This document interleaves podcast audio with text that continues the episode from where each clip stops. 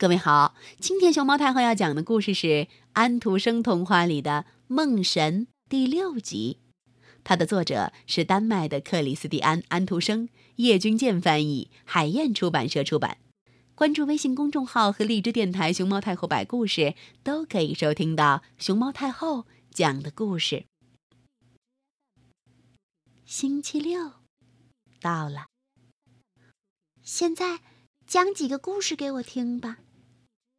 小小的哈尔玛说：“这时，世界上最会讲故事的奥列路却埃已经把他送上床了。”哦，今晚我们没有时间讲故事了，奥列回答说，同时把他那把非常美丽的雨伞在这孩子的头上撑开。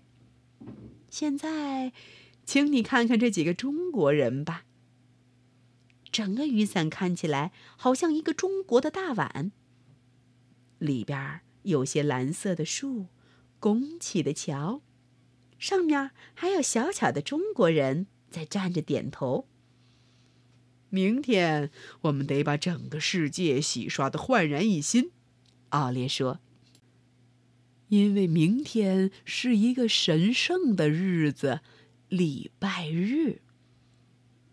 我将到教堂的尖塔顶上去，告诉那些教堂的小精灵啊，把钟擦得干干净净，好叫它们能发出美丽的声音来。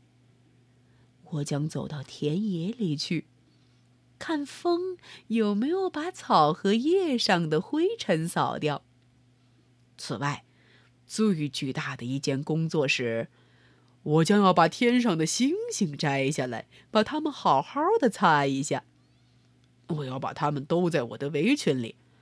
可是，我得先记下它们的号数，同时也得记下嵌住它们的那些洞口的号数，好使它们将来能回到原来的地方去。哦，否则它们就嵌不稳，结果流星就会太多了。因为他们会一个接着一个的落下来。请听着，您知道，路却埃先生，一幅老画像说，他挂在哈尔玛挨着睡的那堵墙上。我是哈尔玛的曾祖父，您对这孩子讲了许多故事，我很感谢您。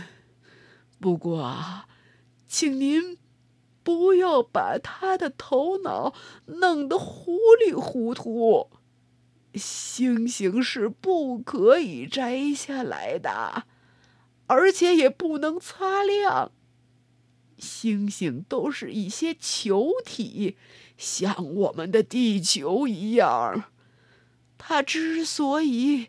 哦，它们之所以美妙。正是这个缘故。哦，我感谢您，老曾祖父。奥列路奇埃说：“我感谢您，您是这一家之长，您是这一家的始祖。但是，我比您还要老。我啊，是一个年老的异教徒。”罗马人和希腊人把我叫做梦神。我到过最华贵的家庭，我现在仍然常常去。我知道怎样对待伟大的人和渺小的人。现在，请您讲您的事情吧。于是，奥列路却埃拿着他的伞走出去了。嗯嗯，哎呦，这种年头，一个人连发表意见都不成了。这幅老画像发起牢骚来。于是，小哈尔玛就醒来了。星期六的故事就到这里了。我们星期日。再见吧。